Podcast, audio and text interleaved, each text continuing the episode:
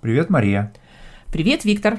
Сегодня будем говорить о хлебе. Это хорошая идея, потому что я вижу, что хлеб для меня очень важен в моем питании, но с точки зрения русского языка, русской культуры и, можно сказать, даже и восточноевропейской культуры в целом, восточноевропейских культур угу. в целом. Угу.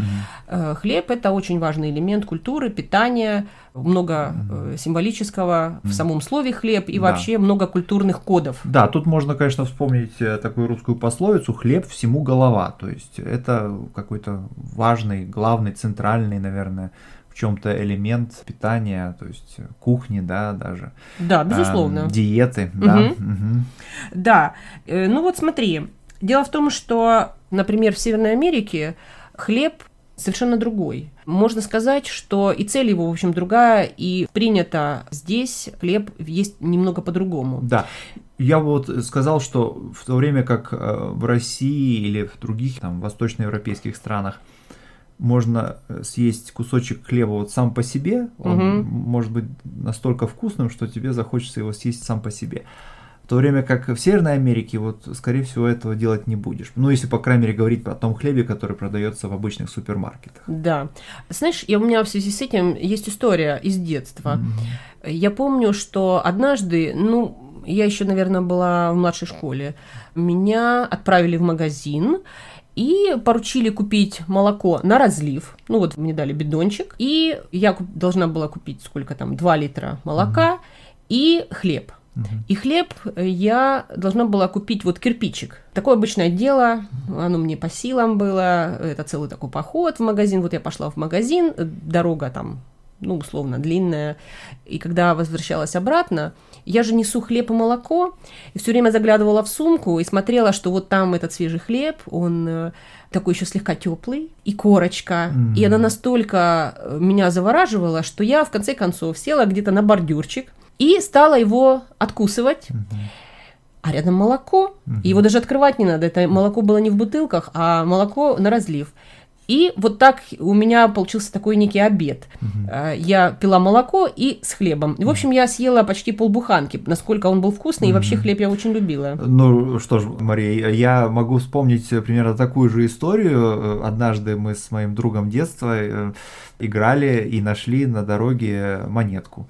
Поскольку дело было уже тоже ближе к обеду, мы уже проголодались и решили пойти в магазин и купить на эту монетку как раз вот тоже батон хлеба, который, э, значит, э, сразу же э, вдвоем с ним и съели целиком, да, правда, в отличие от тебя, это было без молока, но это все иллюстрация того, насколько вкусным был хлеб в нашем детстве.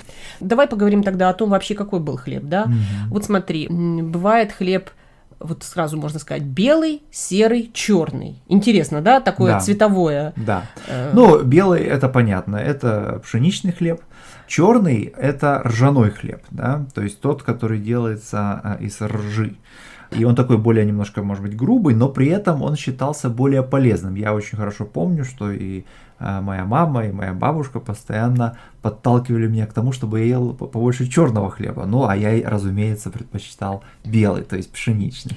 Да, но теперь смотри, хлеб, кроме по тому, что вот пшеничный и ржаной, да, mm-hmm. есть еще серый, и он отличается по качеству тем, что это, в общем, цельнозерновой хлеб, иначе говоря, тут э, пшеница, белая пшеница с отрубями да, белая мука используется для выпечки этого хлеба. Но хлеб еще различается по форме, mm-hmm. потому что, например, вот если мы говорим о черном хлебе, о ржаном, ну вот, э, кстати, наверное, когда мы говорим черный, мы сразу подразумеваем, что это ржаной, да, и вот термин именно такой, что черный хлеб. Да. Хотя термин ржаной хлеб можно тоже встретить. Да, конечно. И э, ржаной хлеб может быть круглым, да, это некая такая половинка, это некий такой, такой круг, да, ну, mm-hmm. с высотой такой определенной. Mm-hmm. И эм, бывает такой черный хлеб с тмином еще. Mm-hmm. Но есть еще черный хлеб кирпичиком, вот форма да. кирпичик. И это скорее чаще всего бородинский, например, да. хлеб называется так. Да, но с другой стороны, вот форма хлеба кирпичиком, а, она используется не только вот в отношении черного или ржаного хлеба.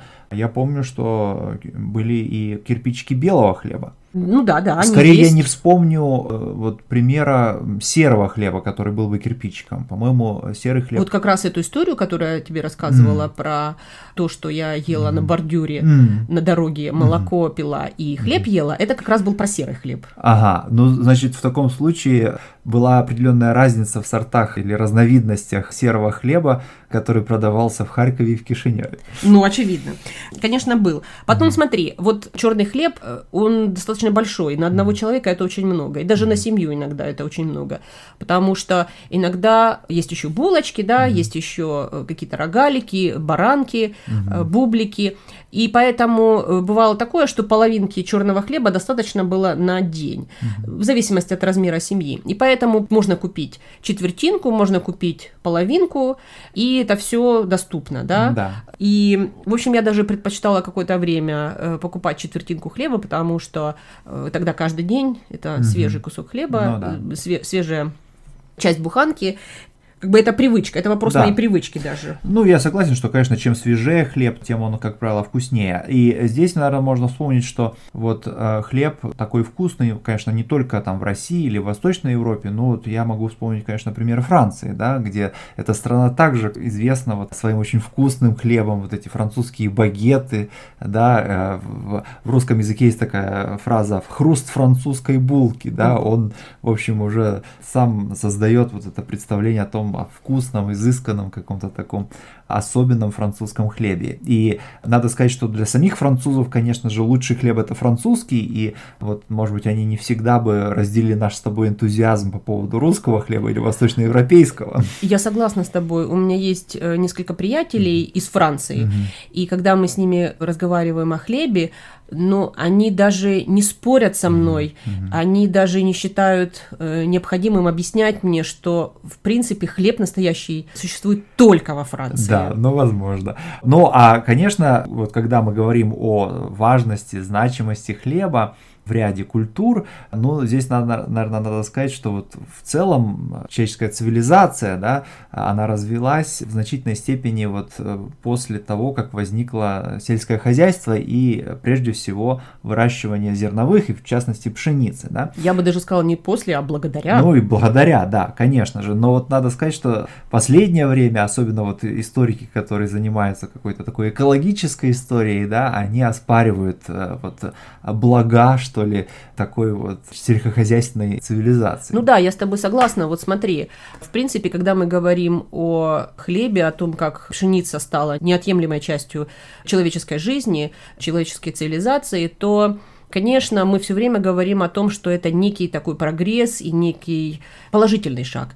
Ну, вот то, о чем ты говоришь, мне, я думаю об историке Ювали Харари, который говорит как раз в своей книге о всемирной истории о том, что это не человек приручил пшеницу, а пшеница приручила человека. И в каком-то смысле она преуспела угу. в этом, поскольку теперь, вот если посмотреть э, на статистику и вообще на земной шар, угу. то пшеница это самое распространенное растение на Земле, да. и произошло это благодаря тому, что она поставила человека на службу себе много тысячелетий назад. Да.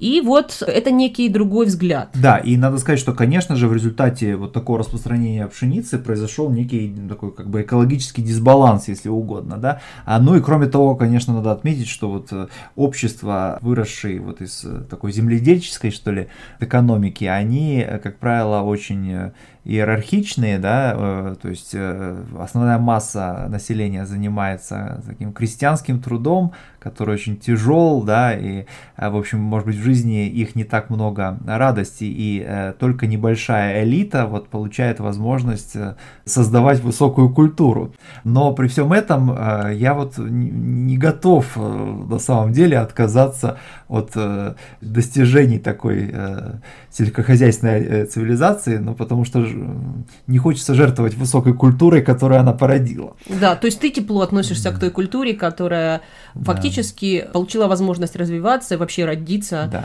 именно благодаря тому, что человеческое общество стало сельскохозяйственным да. и оседлым. А с другой стороны, понимаешь, вот те охотники и собиратели, которые были до возникновения сельского хозяйства, они, понимаешь, э, далеко не всегда были в гармонии с природой, потому что есть э, случаи, когда вот массовая как бы охота, истребление, значит, животных э, имело большое экологическое воздействие, причем негативное, вызывало опустынивание, там, допустим, африканской саванны.